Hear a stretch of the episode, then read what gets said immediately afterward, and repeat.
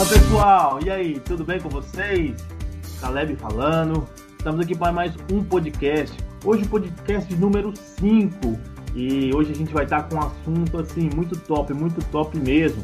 Sabe? Algo. No último podcast nós falamos sobre energias renováveis e sobre eficiência energética. Se você não viu, corre lá e dá uma assistida porque é um conteúdo maravilhoso. E continuando nessa linha, hoje nós vamos falar. Eu vou deixar para a Mari falar porque é algo maravilhoso. Daqui a pouco, depois da vinheta, a Mari vai falar do nosso convidado, que é uma pessoa ímpar aí no mercado, e também do assunto de hoje.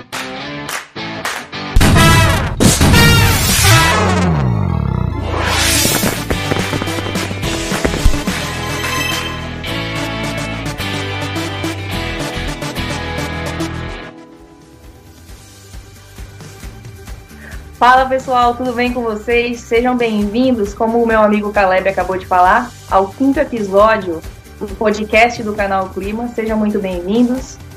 É, hoje a gente vai entrevistar uma pessoa muito especial. A gente vai falar sobre certificações e sustentabilidade. E para isso, a gente convidou o nosso colega engenheiro Eduardo Yamada, que vai estar nesse bate-papo com a gente.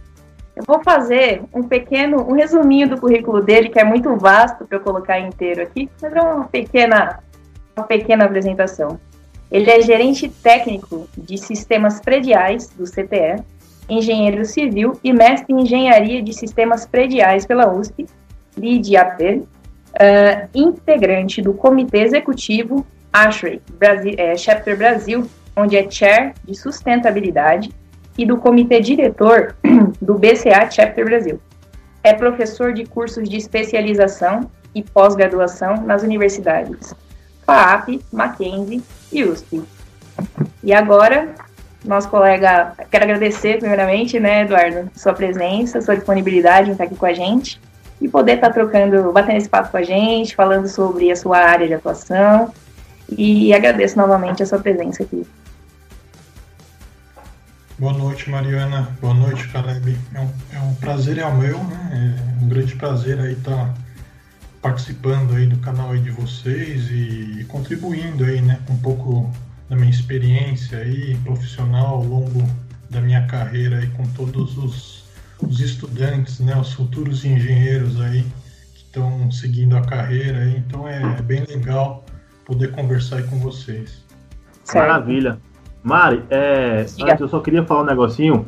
A gente uhum. comentou no começo desse canal, Yamada, que o, o, intuito desse canal aqui é compartilhar com o mercado, né? Já que eu, é, nós né, estamos aqui e temos acesso a tanta informação e a tantas pessoas é, de tanto conhecimento, então nós resolvemos abrir esse, esse canal para estar tá contribuindo, né? Para alcançar, para levar o conhecimento a pessoas que às vezes não, não têm uh, esse acesso, né? Tão fácil, às vezes até pessoalmente igual a gente tem. Para nós é um privilégio muito grande isso.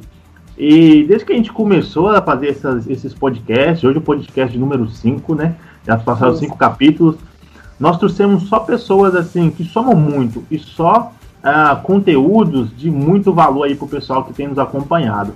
Então, para nós é um privilégio muito grande estar é, tá hoje trazendo você aqui, né, para estar tá somando, né, e com um assunto assim tão especial, né, no mundo em que vivemos hoje e no, no mundo que o futuro nos espera, né? Que é a parte de certificação e o que a gente vai estar falando mais aqui, né, de várias certificações de eficiência energética e também aí o que, que agrega ao conforto e ao meio ambiente. Então, eu fico muito satisfeito né, em estar fazendo esse trabalho aqui e também estar podendo compartilhar o conhecimento com as pessoas que nos acompanham. É Sim. isso aí, Mari. É isso aí, Caleb. E aproveitando essa deixa aqui, eu vou aproveitar e pedir para o pessoal que está aí assistindo, acompanhando o nosso trabalho, não se esquecer de se inscrever no nosso canal, curtir os nossos vídeos e acompanhar a gente nas nossas redes sociais, compartilhar com seus colegas de profissão, colegas de faculdade, familiares, quem vocês acham que vai gostar desse conteúdo. E é isso, galera. Não pode deixar de faltar aquele like, né? Pode é verdade, cara. Eu esqueci do like. Poxa vida, olha só. Vamos lá, Mari. Bom, vamos lá. Bom, Yamada, eu queria, assim, como para começar o nosso bate-papo, eu queria que você falasse um pouco mais, assim, um pouco de você, como que você entrou nessa área de certificação, né? O que, que você viu nesse mercado? Bom, perfeito, Mari. É, bom, contando um pouco, né, minha história, vocês viram aí que eu sou gerente de sistemas prediais, né? E eu sou uma pessoa muito técnica, né? Desde pequeno, eu lembro que eu brincava, né, com os meus primos que eram menores e de repente um brinquedo deles quebrava e aí eu, eu era a pessoa que consertava os brinquedos, né? Então eu gostava muito de fazer isso e criava outros brinquedos também quando quebrava. Então eu, eu sempre fui é, ligado né, nas questões aí de tecnologia, questões técnicas, né? E por isso eu decidi fazer engenharia. Né? Então a minha, minha opção foi fazer engenharia. Inclusive, é, como você falou, né, eu sou engenheiro civil. Mas na verdade eu entrei na engenharia elétrica na USP, né? Eu, ah. prestei para engenharia elétrica, porque eu estava entre elétrica e civil, né? Eu gostava muito dessas coisas eletrônicas, etc. Mas por outro lado eu gostava bastante da parte de edificações, né? Eu lembro do meu pai, meu pai ele ele trabalhava numa refrigeração, né? Que fazia balcões frigoríficos, etc. E eu adorava quando pegava aqueles gabaritos, né, cheio de desenhos, etc. E eu adorava desenhar casas com instalações, com lâmpadas, engraçado, né, coisa que a gente vê hoje e, e percebe que desde lá, né, do, do começo a gente já tinha um pouco dessas afinidades, né? E uhum. aí eu, eu decidi né, quando eu fui prestar vestibular, decidi fazer engenharia elétrica. Só que, assim, eu entrei na, na, na USP, na elétrica, né, eu fiz três anos de elétrica, e infelizmente o meu terceiro ano eu não aí assim no, no final do terceiro ano eu mudei para civil né que eu achei o curso de civil bem mais abrangente em termos de é, conhecimento né que você tem lá no curso de civil desde edificações até pontes, aeroportos, estradas, né? então ele é bem mais amplo, né, o contexto. E como eu falei, eu gostava muito também de desenhar casas, né? E a elétrica acabou assim meio que me decepcionando um pouco, porque é, a elétrica você segue, é, você, você precisa seguir uma área, né, um rumo. E aí quando você segue um rumo, sei lá, microeletrônica, você a partir do terceiro ano você só vai se especializar naquela área, né? E vai ter uma visão um pouco mais ampla, né? Então, é, eu acabei mudando para civil no meu terceiro ano lá de USP, né? E aí eu fui para civil. E aí eu acabei perdendo o terceiro ano, mas aí eu corri atrás, consegui formar aí com mais três anos, né? Lá na, na civil. E aí, na época que eu formei, o mercado da construção estava ruim, estava em crise, era final de 97, né, o, a economia não estava boa também, o mercado da construção estava em, em, crise, etc. E aí eu decidi engatar o mestrado, né, então foi onde eu, eu tive a decisão de continuar ainda na faculdade e me especializar numa, numa área, né, numa área mais específica. E aí que eu voltei um pouco para a parte elétrica, porque eu, eu decidi seguir a área de sistemas prediais, mas na área de automação predial. Né? Eu comecei a ver aquelas coisas de edifícios inteligentes e aquilo me fascinou. Eu falei, não, eu quero me especializar nisso. Né? E aí eu fiz mestrado em sistemas prediais lá na Poli também, né? Já formando, já, já entrei no mestrado. E aí eu fiz dois anos de mestrado e saí lá do mestrado. Aí eu falei, não, agora eu preciso cair no mercado. E aí eu fui para o mercado, né? Eu trabalhei primeiro numa construtora como engenheiro de instalações. Fiquei um ano nessa empresa. E depois eu fui para projetos, porque eu vi que né, a realidade... Né, imagina, você faz o mestrado com aquela ultra teoria, né? Da academia, depois você vê o mundo real, que não é nada aquilo.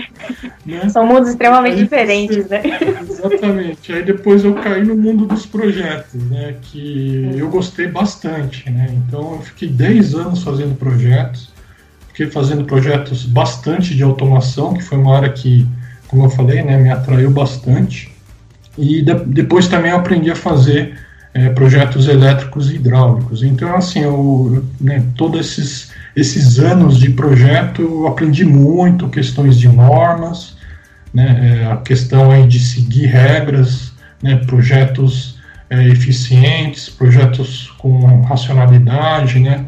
E, isso me trouxe uma bagagem muito boa na questão teórica de projetos. Né?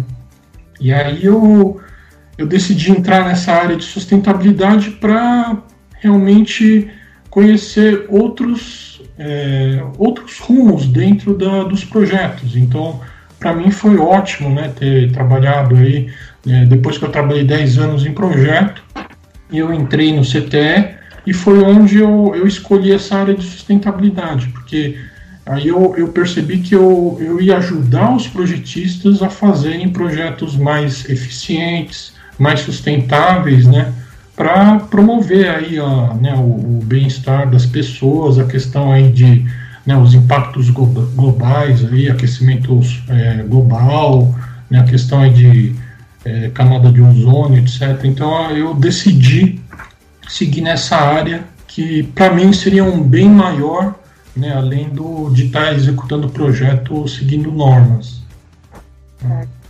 Foi a maneira como você encontrou de agregar conhecimento, né, para a área da engenharia, de agregar, agregar valor para a área da engenharia com o seu trabalho.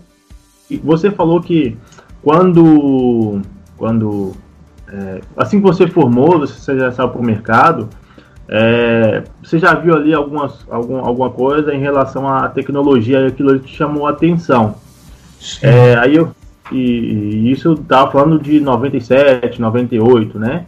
Exatamente. Ah, como, como que era, ou como que é a diferença desse mercado de lá para cá? Né? Qual que é o, o range? Logicamente teve uma diferença né? É, é enorme, mas é, você pode falar assim um pouquinho, ah não, naquela época era dessa maneira que se portava, hoje é, como que essa, essa diferença de sair do mercado, a diferença que você viu de tecnologia que te chamou a atenção para que tem hoje? Perfeito. É, lá em 97, né, dois, ano 2000, a gente é, via muito a questão de edifícios inteligentes, né, então a automação estava começando a ganhar corpo, né, o São Paulo, o Brasil começou a a fazer projetos de torres corporativas para grandes lajes de escritório.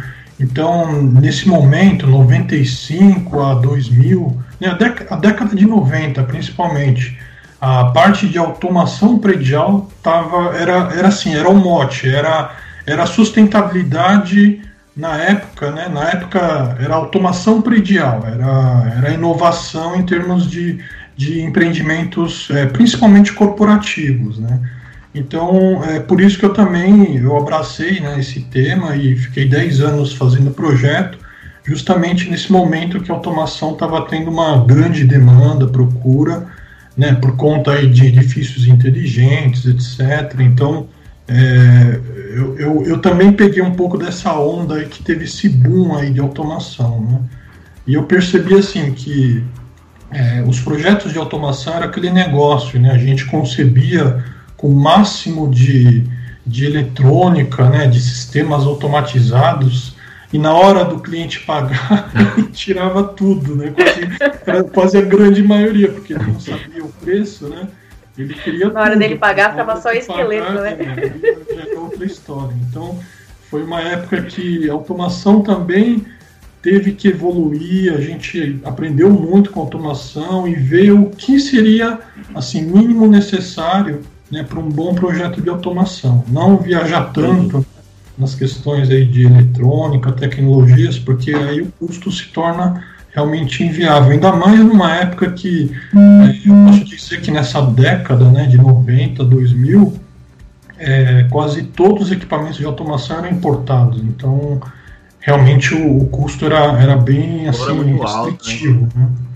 Exatamente, era só para prédios de altíssimo, altíssimo valor, né, valor agregado, torres corporativas que realmente colocavam automação é, predial. E é engraçado, né? Aí eu migrei para esse mundo da sustentabilidade e, e aí o pessoal também vê, né? Ah, não, prédio sustentável é mais caro, etc. Só que então, eu não vejo muito dessa forma. Eu, eu vejo é, que um prédio sustentável é um prédio que é, não precisa, não necessariamente é um prédio que vai custar mais caro, por exemplo, as instalações. não é um prédio que vai ter altíssimas tecnologias de automação. Não necessariamente. A gente já trabalhou com vários projetos bem mais simples, mas que teve um nível de sustentabilidade muito bom.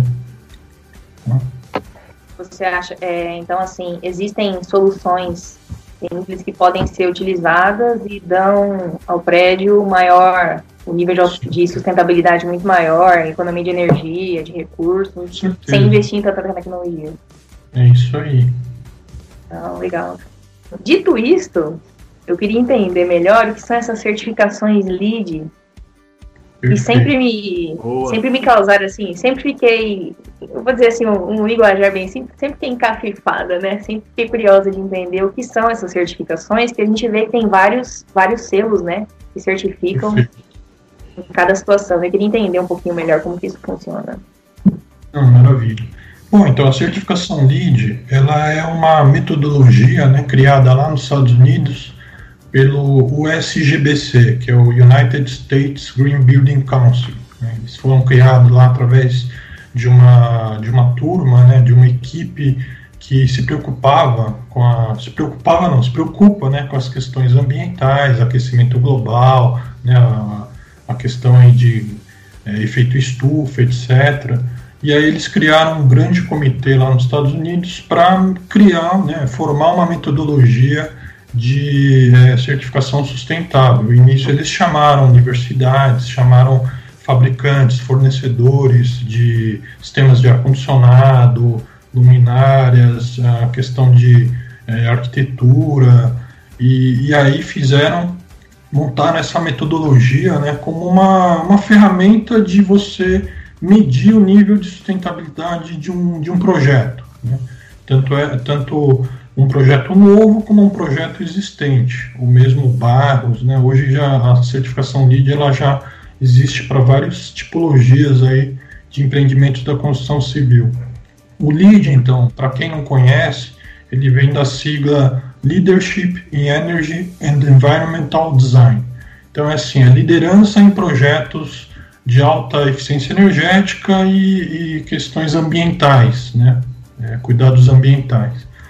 É, é uma certificação que é, ela existe né, é, desde 92, foram, foi sofrendo várias revisões, várias versões né, foram, é, foram é, atualizadas no, no, processo, até por conta da tecnologia né, dos sistemas. Você vê hoje luminária LED, que já é um novo padrão, então, por conta dessas tecnologias, eles vão elevando o nível né, de dificuldade da certificação. A certificação ela tem basicamente quatro níveis de certificação. Então, nível base é o que a gente chama de Certified. Quanto mais for sustentável o seu projeto, aí você vai subindo de, de critérios, né? E aí você passa para Silver, Gold e Platinum, que é o máximo é, do, da, de um projeto sustentável. Né? Então, para um projeto Platinum é o que agregou mais as questões aí de sustentabilidade e eficiência energética é, desde a fase tá, de projeto. É, e, a, e, a, certificação LEED, então, ela, ela tem aí né, um, um reconhecimento muito grande internacionalmente, tá? então foi criada lá em 90, né, lá pelos americanos, e ela é uma principal referência internacional. Então, muitos países hoje, eles adotam a certificação LEED né, como a principal metodologia de sustentabilidade nos projetos. Tá? Então, hoje, por exemplo, o Brasil, o Brasil tem grande destaque na certificação LEED. Né? Hoje o LEED mundialmente, a gente tem mais, né, segundo dados lá do USGBC, a gente tem mais de 95 mil projetos ou que estão em fase de certificação ou certificados, tá? Então é um número muito grande em termos é, mundial. Né? E no Brasil, a gente já tem certificado em torno de uns 550 projetos. Então, são 550 projetos já com certificação, já tem o um selo lá no empreendimento. Né? E, e, e, assim, dentro de, de todos os países, o Brasil, assim, tirando os Estados Unidos, é claro, Estados Unidos é onde tem o maior número de certificados LEED. Mas tirando os Estados Unidos, o Brasil está em quarto lugar Então, assim, a gente só perde, é, a gente só perde para a China, para o Canadá e para a Índia. O Brasil tem quarto lugar fora os Estados Unidos. Né? Então, os próprios americanos, eles veem a certificação LEED, né? eles veem o Brasil como um grande potencial e um país que se preocupa muito com essa questão de sustentabilidade. Né? Então, é, é e, e, lá no CTE, né, onde eu trabalho, a gente é, teve o, o orgulho né, de desses 550 projetos já certificados, é, o CTE trabalhou em quase 270 projetos. Então, assim, mais da metade dos projetos certificados, o CTE moveu essa consultoria. Né? E eu posso dizer que eu estou no CTE desde 2007, né? vou fazer 13 anos esse ano aqui. Eu posso dizer que esses 270 eu cheguei a ver um pouco projeto. Né? Claro, ah. tem projetos que eu, eu, eu foquei mais, né? mas tem projetos que eu tive essa participação né, de olhar, de, de ter esse olhar aí de, de sustentabilidade e eficiência energética. Então, assim, para mim foi, foram 13 anos de aprendizado, né, fora o que eu já tinha de bagagem como projetista, para mim foram 13 anos que eu aprendi e a cada dia que eu olho um projeto eu aprendo mais. Então é, é fascinante né, esse, esse nível né, de, de conhecimento que a gente adquire acompanhando esses projetos aí. É, justamente a minha próxima pergunta ia ser é, como que você viu o mercado brasileiro diante dessa questão da certificação e da sustentabilidade. Então, pelo visto, a gente está bem empenhado em tornar no, os nossos edifícios mais sustentáveis. Estamos bem empenhados e esse reconhecimento é vem lá dos americanos também. Eles, inclusive, eles é, colocaram uma pessoa dedicada a atender o nosso país, porque de tanto que a gente é. tem projetos né, em andamento, é claro, a gente tem 550 projetos já certificados, mas tem aí em torno aí de mais de mil projetos em andamento. Então, assim, é um número bem expressivo, né? Tirando lá o, os americanos. Motivo de like, é motivo do pessoal que está ouvindo aí, que está assistindo, ir lá agora e dar um curtir, dar um like e deixar um comentário né? É, a notícia boa, né? A gente saber que o nosso país está é, tá tão bem, né? Em um tema tão importante, né? Quanto para nós, quanto para o mundo no geral, né? É, saber que tem pessoas competentes trabalhando em cima disso. Então, isso é, isso é muito bacana. Eu queria é, ver, é, né, fazer uma pergunta é o seguinte: como que é essa classificação do, do é, o que leva em conta esse esse rank, esse rank aí? Perfeito.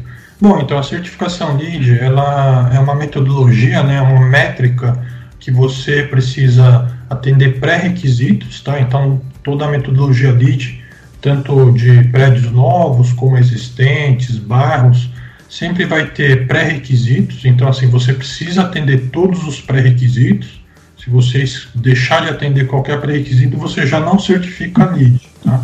E fora isso, tem alguma tolerância nesse pré-requisito?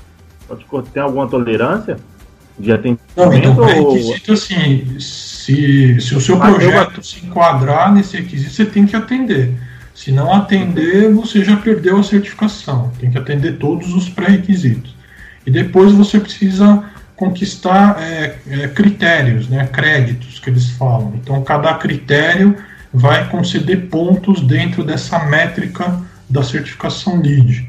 E assim, para você chegar naqueles níveis, né, que eu falei, tem o nível Certified, Silver, né, prata, ouro e platino. Aí é em função dos pontos. Então, se você atendeu os pré-requisitos e chegou de 40 a 60 pontos, você já está no nível Certified, tá? Então você precisa conquistar vários critérios, tem que atender vários critérios para ir somando pontos. E aí de 60 a 70 você está no nível Gold, tá? De 70 a 80, é, desculpa, acima de 80 você vai para o nível é, Platino, tá? Então é, é uma métrica, como eu falei, você vai atendendo os requisitos e vai ganhando pontos.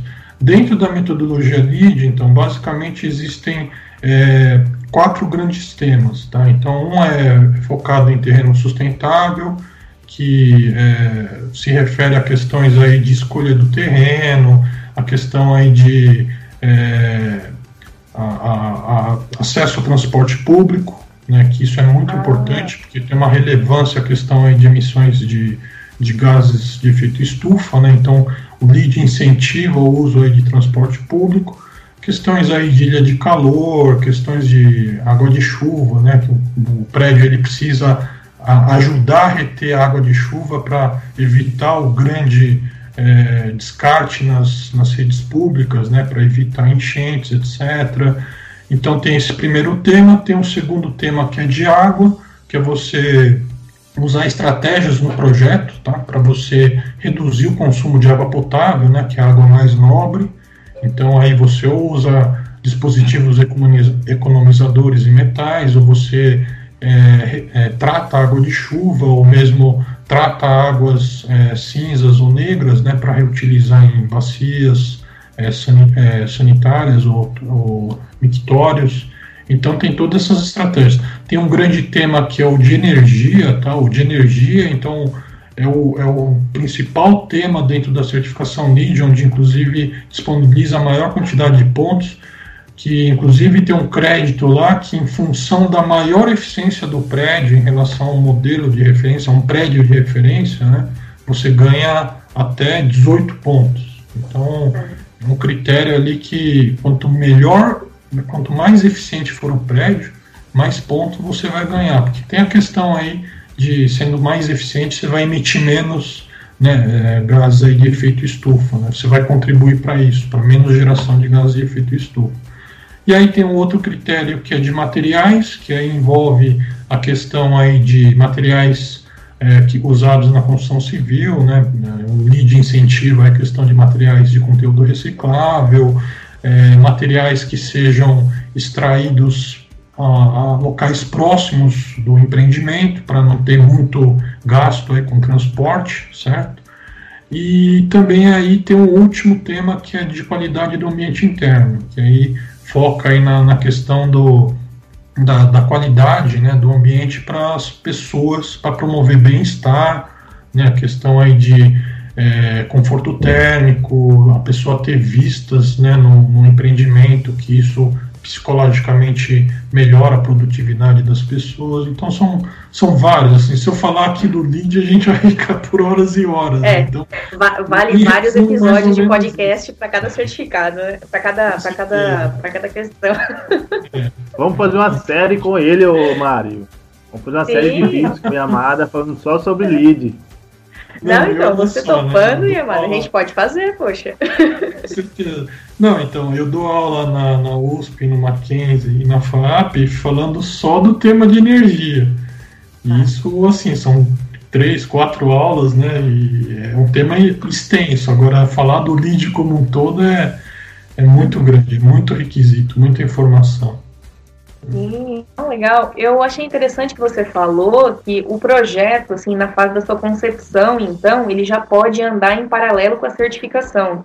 Não precisa esperar deixar chegar lá na hora de construir, né, e falar, olha, a gente devia ter feito, né? Você pode trabalhar em conjunto. Isso, inclusive, e aí... Mariana, ah, desculpa. Ah, pode falar. Não, Isso, imagina. Pode Mariana, é fundamental para viabilizar a certificação LEED, né? Então, é, os primeiros casos que nós tivemos de demanda de cliente buscando a certificação LEED, a gente entrou num momento muito tardio, a gente entrou no momento que os projetos já estavam entregues, já estava comprando né, os equipamentos, materiais na obra, e aí o, né, o, investidor, o proprietário falou, não, eu quero ter o selo LEED no meu, no meu prédio aqui. E aí quando a gente entrou nesse momento, é onde teve o maior impacto, né? Porque imagina, teve que barrar compras de materiais, teve que revisar projeto, então o custo encareceu demais né, para ter a certificação LEED. É por isso que então os primeiros projetos que a gente trabalhou saiu até no mercado na época que ah, um empreendimento LEED custa 20% a mais que um empreendimento não LEED. Isso é mentira. Assim, é, hoje, se a gente entrar desde o início do projeto, tendo toda a orientação com os projetistas, a gente consegue fazer um empreendimento que, se bobear, pode sair até mais barato do que o projetista está especificando no, no início. porque a gente já pegou projetos, né, com projetistas que falam, ah, eu já fiz um monte de projeto lead já. E aí a gente olha e fala, não, mas você não precisa de tanto, tanta tecnologia, não precisa disso. A gente comprovou aqui pela simulação que você não precisa estar tá gastando, investindo num sistema caríssimo. Né? Atende isso que já está né, atendendo aí a pontuação, o critério da, da certificação LEED. Então, é, tudo depende do momento que a gente entra e quanto mais cedo a gente entra com essas orientações, mais barato vai se tornar né, o prédio para si, conseguir o selo LEED. Né? Então, isso a gente sempre fala com os clientes e graças a Deus os clientes agora eles estão procurando a gente lá no início do projeto. Eles estão mais conscientes, né? Exatamente. Aí eu queria te perguntar a questão, né? A gente tem o, o comissionamento, né? O famoso comissionamento e o TAB. Qual seria a correlação de, de, todas essas áreas, né? Porque elas têm que ter uma harmonia para trabalhar juntas, né? Principalmente no começo do negócio. Né? Perfeito. Aí vai até um ponto, né, que é bem importante da questão do comissionamento. E eu entendo. Eu, eu trabalhei na, na, na, parte de projetos, né, trabalhei como, como instalador, como instalador também. E hoje eu vejo que então o mercado ainda tem um entendimento equivocado do comissionamento, uhum. é, principalmente o que o lead exige. Tá? É, o comissionamento pro, que o lead exige, ele se baseia numa norma ASHRAE também? Assim como várias normas que o lead referencia na questão de eficiência energética, vem da ASHRAE. Né? E o comissionamento, segundo a ASHRAE, ele é um processo. É um processo que se inicia onde? lá no nascimento do projeto. Então, por isso que eu, eu também me encantei com esse processo de comissionamento, porque é justamente é, etapas que eu trabalhei, eu vivenciei. Né? Então, eu já fui projetista e eu sei da importância de você ter um acompanhamento, uma orientação lá no nascimento, lá no projeto. E o processo de comissionamento lead, ele se inicia lá, né, no, nascimento, junto com o cliente, o que o cliente espera, né, ele, ele tem a expectativa de um sistema, né, de como vai operar, eficiência, etc., lá no início. Então a gente já define junto com o projetista e vai percorrendo toda a cadeia da construção. Então, o processo de comissionamento para certificação LEED é isso, você é, é uma, é uma é, é, uma, é um acompanhamento né, da questão de qualidade dos projetos e instalações ao longo da cadeia. Então, se inicia lá com o cliente, a gente acompanha também os projetistas, orienta, verifica projetos, está atendendo né, o que o cliente espera, tá? E aí a gente ajuda na contratação, ajuda na questão de qualidade das instalações, ajuda na questão dos testes, aí que está a diferença do TAB, Tá? O TAB é a realização de teste. O TAB ele é importante para você balancear o sistema e atender o que o projeto exige. Tá? Então, é, é, até para você entender essa diferença, o TAB é um momento lá no final que você chama empresas para fazer os testes.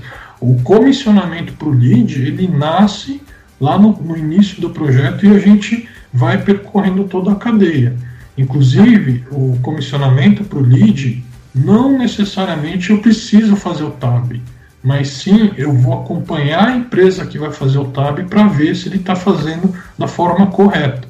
É como se fosse uma auditoria técnica em todas as etapas da, da cadeia de construção, até a entrega do empreendimento para a equipe que vai operar.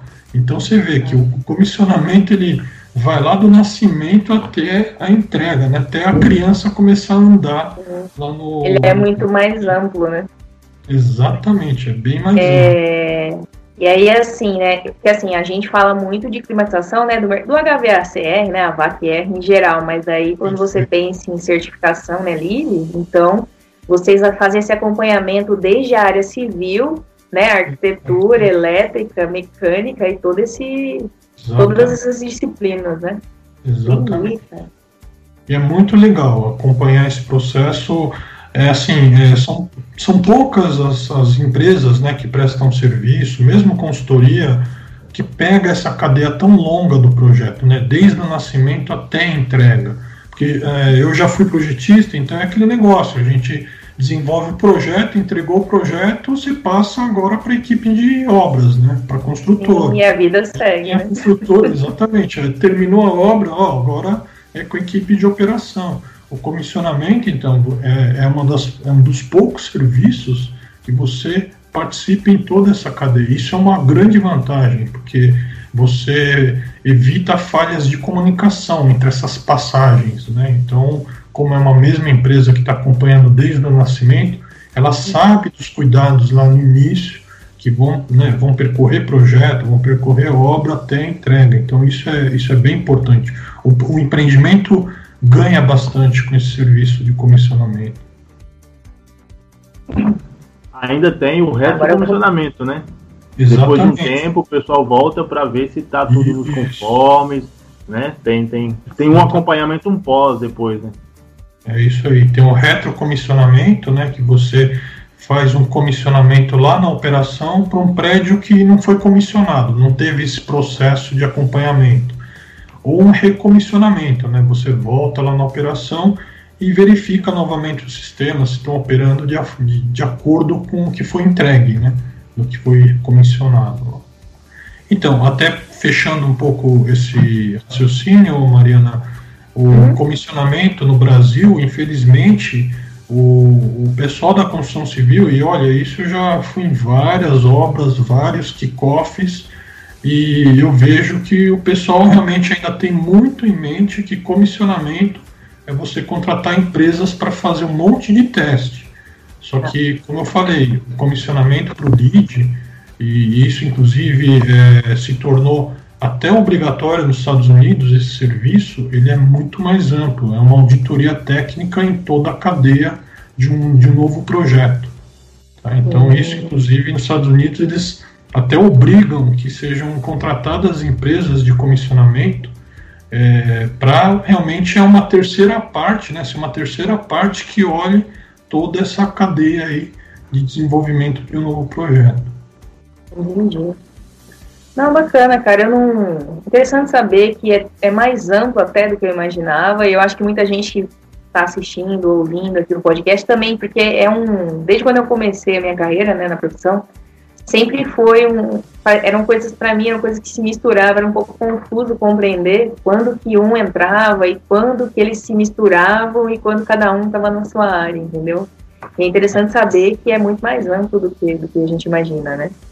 E bacana. Você quer falar alguma coisa aí, Caleb? Tem alguma pergunta? Quero. Eu, que... na verdade, eu, eu, tenho uma pergunta, duas perguntas.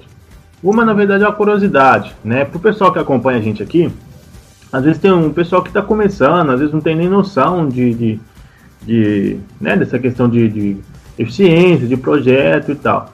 E quando você começou a falar do, do lead e tal, das partes que, ele, que o lead se divide, você citou ali na questão do, é, da, do reaproveitamento de água, né? E, e do, do, como da, da parte de até reter um pouco de água de chuva e tal.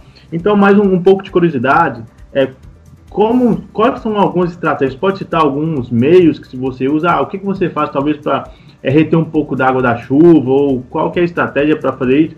E uma curiosidade mesmo, é, isso é feito no prédio mesmo? onde no prédio geralmente é feito isso aí? Não, perfeito, cara.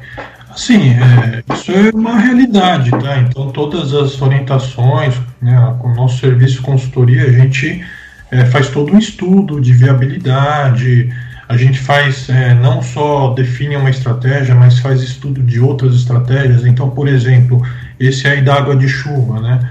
A nossa recomendação, recomendação meio que padrão, é você colocar, especificar telhados verdes, né, que se tornou bem comum aí nos empreendimentos.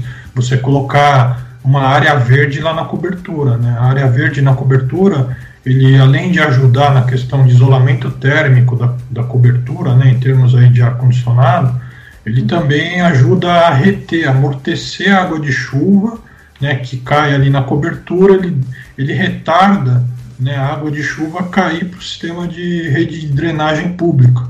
Então isso contribui para a questão aí de tanto eficiência energética quanto para a questão de, de você reter a água de chuva. Né? Mas tem outras estratégias. A gente também recomenda ao arquiteto, né, aos paisagistas, a, a fazer é, áreas verdes né, ali no, no, te, no térreo, na área de implantação, faz o, as, as, as, barragens de contenção, né, que a gente chama bioswales, que são tipo mini barragens com plantas ali. Imagina uma, uma, um mini lago com grama em frente do seu prédio. Ali é uma barragem de, de retenção de água de chuva. A água vai, né, vai cair, ele vai reter a água ali e ela naturalmente vai infiltrar para o solo. Então, é uma forma de você também evitar né, um grande volume de água de chuva para a rede pública. Não e, é assim, é simplesmente outros... um jardim, né? Oi? Não é simplesmente um, um jardim, né? Tem um, é porquê ali. É, Tem uma tipo função. uma barragenzinha, né? Tem até projetos que eles fazem até em níveis essas barragenzinhas, porque vai enchendo um, né? Aí né, o excedente cai no outro, vai caindo, é bem, bem legal. E assim, as outras questões, você pode reter água, né? Então você armazena água de chuva, trata, faz um tratamento químico, uma filtragem ali, e você usa em bacia sanitária, usa em mictório, né? Um uso menos nobre da água, água para lavagem. Então é, tem várias estratégias aí que a gente é, recomenda né, e orienta para os projetistas. É legal, porque às vezes é, o pessoal que acompanha não tem ideia né, de como isso funciona, né? E a gente trazer essas estratégias aí já começa a clarear. Então, quando a gente passa agora num prédio, você vê um, um jardim lá em cima do prédio, você fala, não, aquilo ali não é simplesmente um jardim, tem uma é, estratégia. Uma né? Exatamente. É, tem uma é função. Uhum. Eu queria fazer uma outra pergunta, né? Agora mudando né, é, um pouco do assunto, que é o seguinte. É, por que que os é, os empresários, né, vamos dizer, os donos dos empreendimentos, é, por que, que eles decidem fazer o lead, né? Para que, que ele coloca uma certificação no lead? Gosto de falar, eu, algumas pessoas no meio da, da, da obra, né, no meio do, do, andamento do projeto, decidiram fazer outras no início. Mas é, por que, que ele decide fazer isso? Qual que é a vantagem de, eu, de ter um, um edifício é, com essa certificação? Perfeito.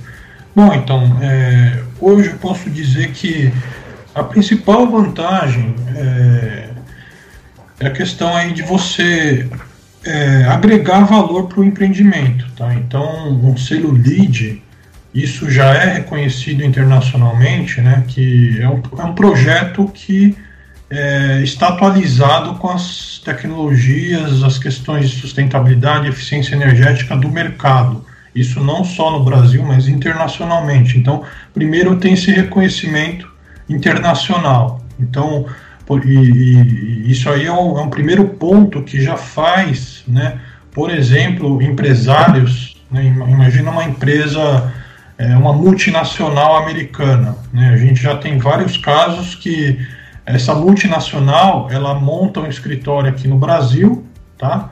E essa multinacional, ela dá a seguinte orientação, a gente só vai ocupar prédios que tenham a certificação LEED. Por quê? Porque eles sabem que são projetos, né, são empreendimentos que têm a questão aí de sustentabilidade, qualidade do ambiente interno, questão de preocupação com eficiência energética, né, se preocupar aí com questão de água.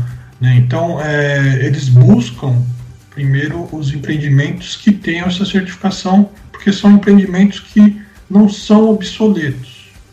Como eu falei, são empreendimentos que estão atendendo né, as mais as mais modernas exigências aí de boas, boas práticas em sustentabilidade. Então, um, um, primeiro motivo é esse, viu, Caleb? É, é a questão aí do, da atratividade.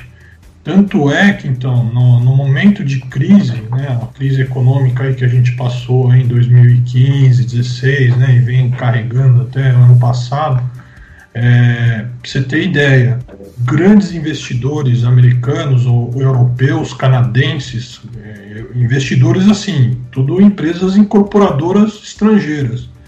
Eles começaram a comprar um monte de prédios corporativos aqui no Brasil, tanto São Paulo, Rio de Janeiro, tá? E adivinha quais os prédios que eles foram comprar? Os prédios que têm LEED. Entendeu? Então, assim, é por esse motivo que hoje qualquer projeto, né, principalmente falando em São Paulo, qualquer projeto novo, corporativo, se não tiver o LEED, você já está já tá em desvantagem em relação aos outros que tem. Tá? Então isso se tornou meio que uma premissa, né, é, meio que mundial, né, da, da, busca por empreendimentos que promovam eficiência energética, bem-estar, etc. Tem uma questão também relacionada à questão da, da marca, né, o LEED, como eu falei, é uma certificação internacional reconhecida, então é, meio que o pessoal também busca para ter esse difer diferencial, tá? Então é, não só questão de atratividade, mas também mostrar o diferencial do seu empreendimento em relação a, a outro que não tem. Então, por exemplo, eu posso falar da questão de data centers, por exemplo. Data centers era uma tipologia que a gente nunca imaginava que eles iam buscar um lead, né? ainda mais que é um empreendimento focado em TI. E foi só a gente certificar um primeiro data center, aí o segundo também quis buscar, né? E aí foi nessa onda. Né? Estádios da Copa, né? Estádio da, da Copa a gente certificou aí é, cinco estádios da Copa e foi a mesma coisa. Inclusive a, o LEED foi é, eleito né, pela comissão lá da Copa como a metodologia principal para sustentabilidade e tanto é que o BNDES ele só financiava dinheiro né, para os governos desde que tivesse a certificação LEED, a contrapartida né, de você fazer um estádio mais sustentável. Tá? Então é, é, tem todas essas questões, mas o, o que eu posso resumir e, e dizer para vocês é que a questão é a atratividade. É, uma, é um certificado que vai deixar o seu empreendimento mais atrativo é um projeto que já vai sair, não vai estar desatualizado. Imagina um, um prédio, né? O, imagina um prédio que não tenha lead. Você começa a fazer o projeto hoje. Daqui a 3, 4 anos é quando o projeto vai estar pronto, né? 3, 4, 5 anos.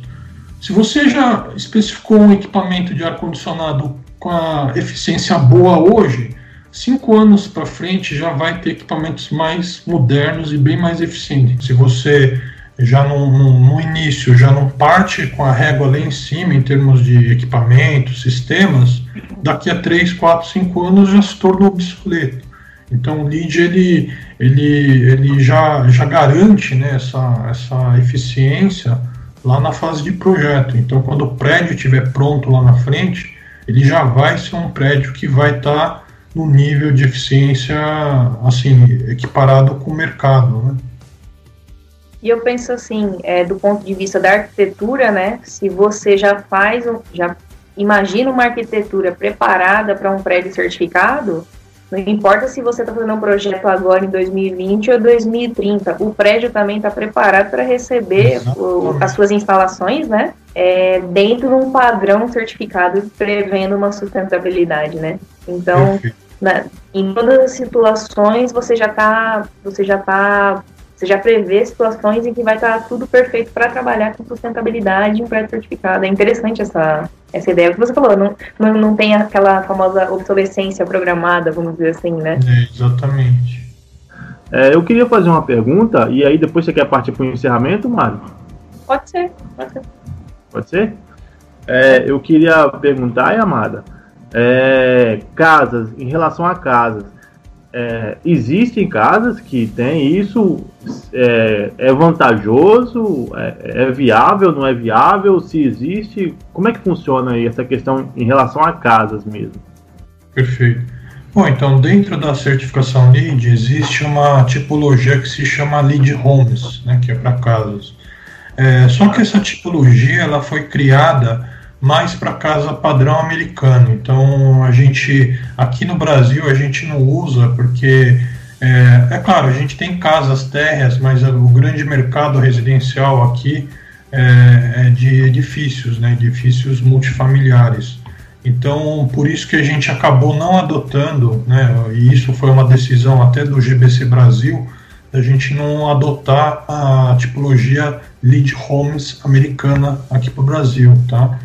E aí o GBC Brasil criou o GBC Casa, que aí sim né, eles flexibilizaram para a gente poder usar uma metodologia e ter um selo de sustentabilidade para residências, isso tanto para casas quanto para é, edifícios residenciais também. Tá? Então é uma metodologia muito parecida com o LEED também, né? Eu participei em algumas reuniões lá no GBC Brasil. Ele tem sistemas também de água, energia, materiais, qualidade do ambiente interno, tá? Então eles criaram um rating, um rating system, né, uma metodologia focado nessa questão aí de casas e edifícios residenciais também. Bom, hein, Amada, agora estamos chegando ao fim dos nossos pouco mais de 50 minutos de, de conversa. E como de costume, a gente costuma pedir para os nossos entrevistados, né, os nossos convidados, deixarem um conselho, né, um conselho profissional, um conselho para a vida, para pessoas que estão, que assistem o nosso podcast, né? Eu queria saber um conselho seu que você gostaria de deixar para o pessoal. Perfeito.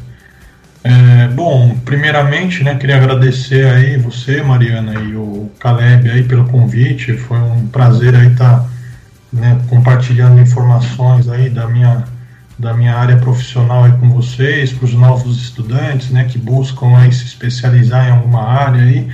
E o meu conselho é o seguinte: é, vocês têm que buscar aquilo que realmente atrai vocês, né? Eu acho que é, antes de, de definir, olha, segue uma, área, sustentabilidade, cara, sustentabilidade para mim né, abriu a minha mente. Antes, como eu falava, né, eu trabalhava muito com projeto, eu ficava muito focado em normas, né, a questão lá de atender o projeto, a norma, e o LEED, né, a educação LEED, também a consultoria que a gente dá em sustentabilidade, fez abrir a minha mente, né, então hoje eu tenho é, uma visão, assim, de projetos, né, não só focado em eficiência, mas também toda a questão aí ampla de sustentabilidade.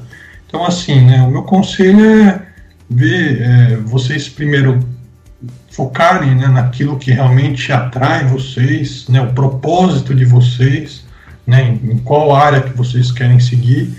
E eu, eu dou um conselho dessa área de sustentabilidade, porque é, ela também é uma área bem ampla, então não é só a questão técnica de projetos, tem a questão de sustentabilidade, tem a, a parte social da sustentabilidade, tem a parte econômica, né, tem a parte ambiental também, que é bem importante, e é um tema aí que está tá, assim, tá super na moda. Ascensão, né?